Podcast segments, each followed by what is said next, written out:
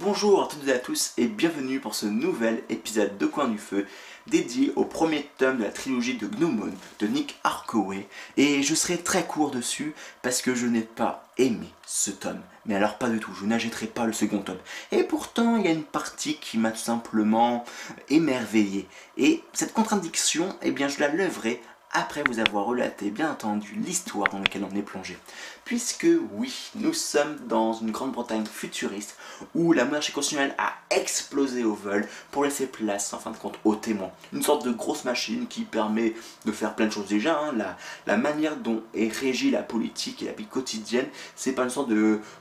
de démocratie à la Grèce antique où tout le monde s'occupe en fin de compte de, régler euh, un problème à travers en fin de compte des discussions entre groupes de travail. Un petit peu ce qu'on pourrait avoir en fin de compte en, Suisse hein, ou en tout cas dans les euh, dans les dans l'Assemblée nationale en France en Cocorico où il y a des groupes de travail sur des projets ou ce genre de choses. Et ce qui fait que eh bien euh, ça déjà c'est un premier point donc vous me dites ok très bien c'est un point de politique mais un autre aspect important c'est que personne a de vie privée. En fait, toutes les données sont accessibles par tout le monde. Je vais marcher dans la rue, hop, je trouve un promeneur, euh, promeneur qui promène son chien, qui marche avec son chien, et bien en fin de compte, je peux savoir qui il est, comment il s'appelle, quel métier il fait, euh, qu'est-ce qu'il a fait dans le passé, etc. et. Ce qui fait que la vie est plus ou moins en fin de compte sécurisée, où il n'y a pas trop de problèmes. Cependant, il y a quand même de temps à autre des, des crimes ou des choses qui se passent. Et notamment, en fin de compte, euh, c'est le cas avec Diana Hunter qui euh, a dû passer en fin de compte sur la table d'opération pour être interrogée. Alors,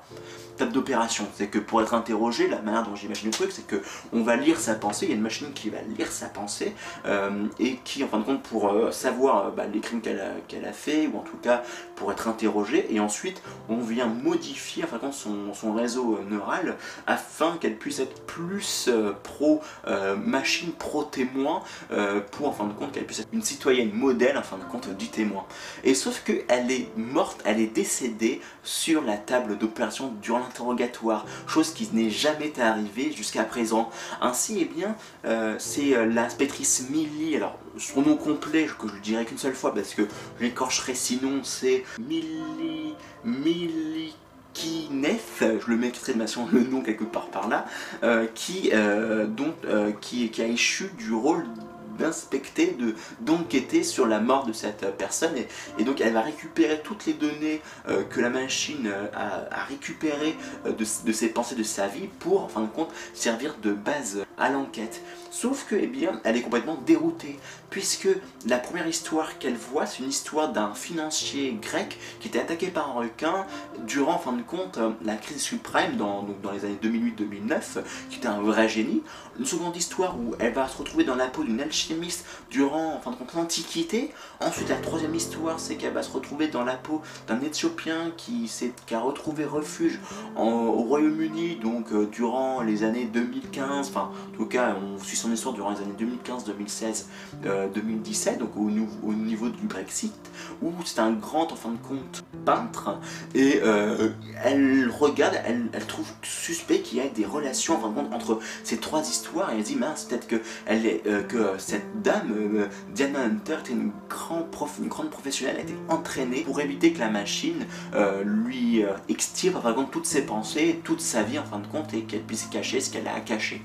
Fait qu'on est dans cette histoire, pour cette histoire euh, d'enquête où euh, pendant la, plus de la moitié du tome, en fin de compte, nous suivons plus, en fin de compte, les différents récits de Diana Hunter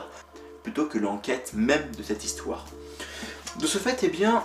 c'est en ça déjà dans un premier temps que j'ai pas trop aimé l'histoire. C'est que oui, différentes histoires que nous suivons sont intéressantes, que ce soit du financier, que ce soit de l'alchimiste ou que ce soit en fin de compte du peintre. C'est intéressant quoi, ça nous permet d'apprendre des trucs, ça permet en fin de compte de, de voir des histoires dans une histoire, donc toujours intéressant quoi, mais sans plus. C'est intéressant, voilà, à lire comme ça, à feuilleter très rapidement, mais ça ne mérite pas les centaines de pages euh, ou euh, les, plusieurs dizaines de pages qui sont dédiées au sein de ce premier tome, en fin de compte, pour ces différentes histoires. D'autant plus qu'à la fin, on a le droit à une autre histoire d'un truc, mais complètement, mais...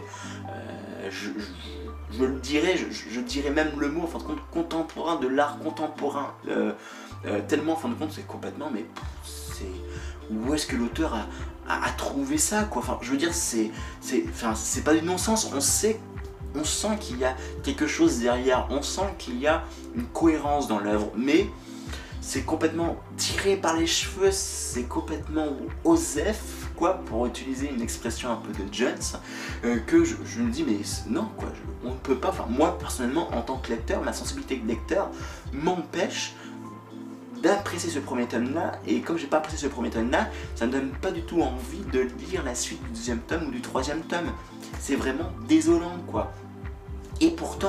Et pourtant, la seconde lecture de ce, de ce bouquin, c'est juste phénoménal quoi. Alors derrière, hein, j'ai sorti euh, euh, euh, d'autres livres parce que dans ma vidéo, dans mon épisode consacré à ma palle, à ma book haul euh, de les, des livres que j'allais lire durant l'été 2021, puisque j'ai lu ce livre-là durant l'été 2021, et le jour où je fais cette vidéo-là, on est euh, à la mi-août de 2021, euh, ce qui fait que eh bien, j'avais comparé ça avec entre un Psychopathe, un Fahrenheit 451, un 1984, j'avais fait deux trois références où la manière dont j'ai lu le, le résumé du livre me, laissait penser qu'on allait se, retrouver dans quelque chose qui est similaire. Et je dois dire que à la lecture du bouquin, effectivement, on est dans ce genre de choses. Et même plus, j'ai envie de dire, puisque oui, effectivement, on a un aspect Fahrenheit 451 dans le sens où euh, Jen Hunter, qui était une sorte de, libraire, de, où, bien entendu, c'était pas son métier, mais elle avait plein de livres un peu partout, elle même écrivait des livres qui n'était pas forcément recommandé par le témoin, donc on sent un petit peu le côté un peu despotique de Fahrenheit 451 où il faut euh, brûler euh, euh, des livres en fin de compte faire des autodafés, euh, des bouquins qui ne sont pas du tout autorisés dans le monde de Fahrenheit 451, ou en fin de compte on est vraiment dans 1984 puisque le témoin peut faire penser à Big Brother Watching You, mais sans l'aspect en fin de compte aliénant euh, de euh, bah, il faut tous les matins dire Big Brother Watching You, je t'aime, etc. On fait les activités sportives, et une, et deux. Enfin voilà, enfin clairement 1984 c'est à peu près ça, hein, où c'est très aliénant, où on n'a même pas en fin de compte, où tout est fait, enfin tout est montré d'une manière un peu trop, euh, comment dire, un peu trop visible, hein, euh, ce despotisme, cette tyrannie à travers le ministère de la paix alors qu'il fait de la guerre, le ministère de l'amour alors qu'il euh, propage en fin de compte la haine, etc. Là, on est vraiment dans les contradictions de, premier abord flagrantes. Là, en fin de compte, on est sur du beaucoup plus subtil. Oui, effectivement, on est dans une sorte de 1984 avec une machine, avec un Big qui regarde tout à travers les témoins, sauf que, eh bien, les citoyens ont une marge de manœuvre, on les coups des franches, on doit en fin de compte respecter le témoin, on doit entre guillemets servir le témoin, mais à travers cette zone qui est délimitée par, euh, le témoin, par cette, règle, euh, toutes les personnes ont les coups des franches, ils peuvent en fin de compte accepter des migrants ou pas, ils peuvent en fin de compte accepter qu'un migrant reste euh, sur leur sol ou soit expulsé, on peut gérer des cas en fin de compte de, des personnes qui a subi des, des, problèmes avec son, ses supérieurs hiérarchiques ou pas, savoir comment on peut gérer ça, bref, il y a quand même des choses qui se passent pour les personnes, même si eh bien, on sent bien, en tout cas à nos yeux, euh, des yeux d'un, en tout cas à mes yeux, à moi, on a l'impression quand même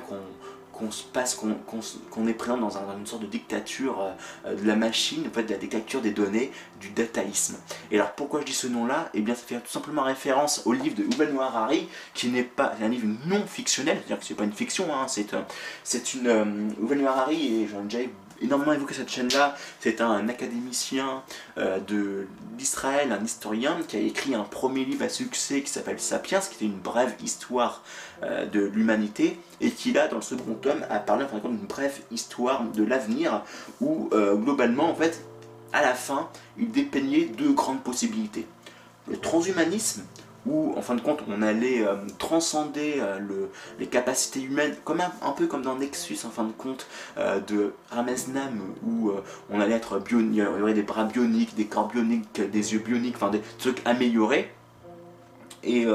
avec pourquoi pas une pensée reliée avec une machine, comme du, cyberpunk en fin de compte, et le dataïsme, où tout serait donné, mais vraiment donné, hein, data, hein, et où en fin de compte on serait nous, êtres humains, relégués en tout cas pour 99% de la population, 95% de la population,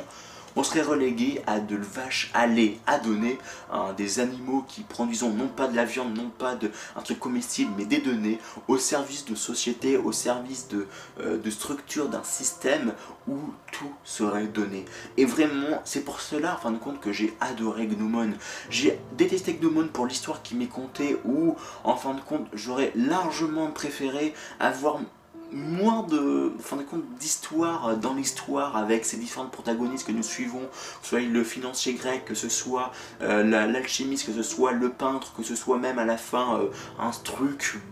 contemporain, euh, de l'art contemporain, écriture, de, comment dire, qui sont tirés des cheveux, qui peut être intéressant, qui ça m'a fait penser à, à un truc incroyable qui m'a envoyé en fin de compte sur Pluton et même sur, euh, sur Centaurus euh, du Proxima du Centaure tellement que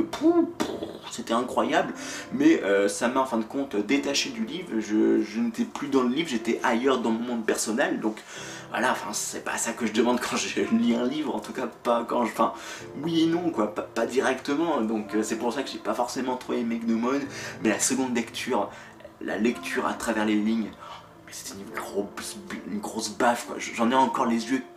les yeux en larmes parce que, oui, aujourd'hui on est à la croisée des chemins. Comme disait Bernard Werber, euh, on est euh, à la croisée des chemins. Aujourd'hui,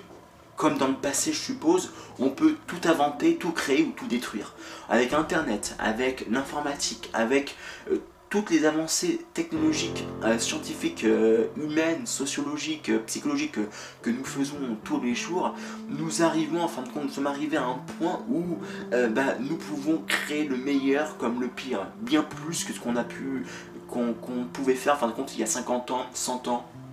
200 ans, 500 ans, 1000 ans, etc. où on était en fin de compte, on avait moins de, les coups franches, notre zone d'action était beaucoup plus restreinte. Là, clairement, on est arrivé à un point où le meilleur et le pire peuvent se côtoyer, mais à des échelles, mais vraiment beaucoup plus importantes qu'au XXe siècle, quoi, avec notamment hein, différentes dictatures. Et, euh, ce qui, bah là, on peut aller beaucoup plus loin, en fin de compte, dans la tyrannie, dans le despotisme, tout en, en fin de compte, allant vers le, truc le plus magnifique. Et de Moon, en fin de compte, pour moi, c'est une réflexion sur ça, justement. Est-ce qu'on souhaite ce monde-là? Est-ce qu'on souhaite, bah voilà... Euh, je décide d'avoir plus de vie privée, c'est-à-dire tout le monde peut voir euh, bah, ce que, enfin, peut savoir euh, toutes mes données. Euh, bien entendu, tout est mélangé en fin de compte dans la masse qui fait que, eh bien, qu'importe ce que je fais, en fin de compte, je continue à vivre la vie comme je, la vis actuellement, de manière ça va pas trop changer par rapport à aujourd'hui, quoique en fin de compte, quelqu'un qui souhaite en fin de savoir plus d'informations sur moi peut aller avoir accès en, demandant aux témoins pour peu qu'on ait des autorisations, enfin ce genre de choses. Certains d'entre vous me diront mais aujourd'hui ce qui se passe euh, Christophe avec les, big data euh, où en fin de compte on vient agglomérer avec les cookies, avec euh, les données qu'on donne gratuitement et sans vraiment de savoir sur internet avec notre consommation de données sur Facebook, sur YouTube, sur les réseaux sociaux, sur internet, la toile, Google, etc. Eh bien on peut savoir plus de choses euh, sur nous que nous-mêmes nous sachions. Notamment, euh, j'ai appris ça notamment quand, quand j'étais en études, euh, une femme dans les années 2010, 2008, 2009, 2010 aux États-Unis, suivant son comportement qu'elle avait sur Internet, elle a reçu une pub d'une poussette et de, vêtements de femme enceinte alors qu'elle n'était même pas enceinte, enfin d'après elle n'était pas enceinte, et elle a quand même fait un test de grossesse pour vérifier, voilà, je sais pas pourquoi, et bim, elle était enceinte. Parce que, en fin de compte,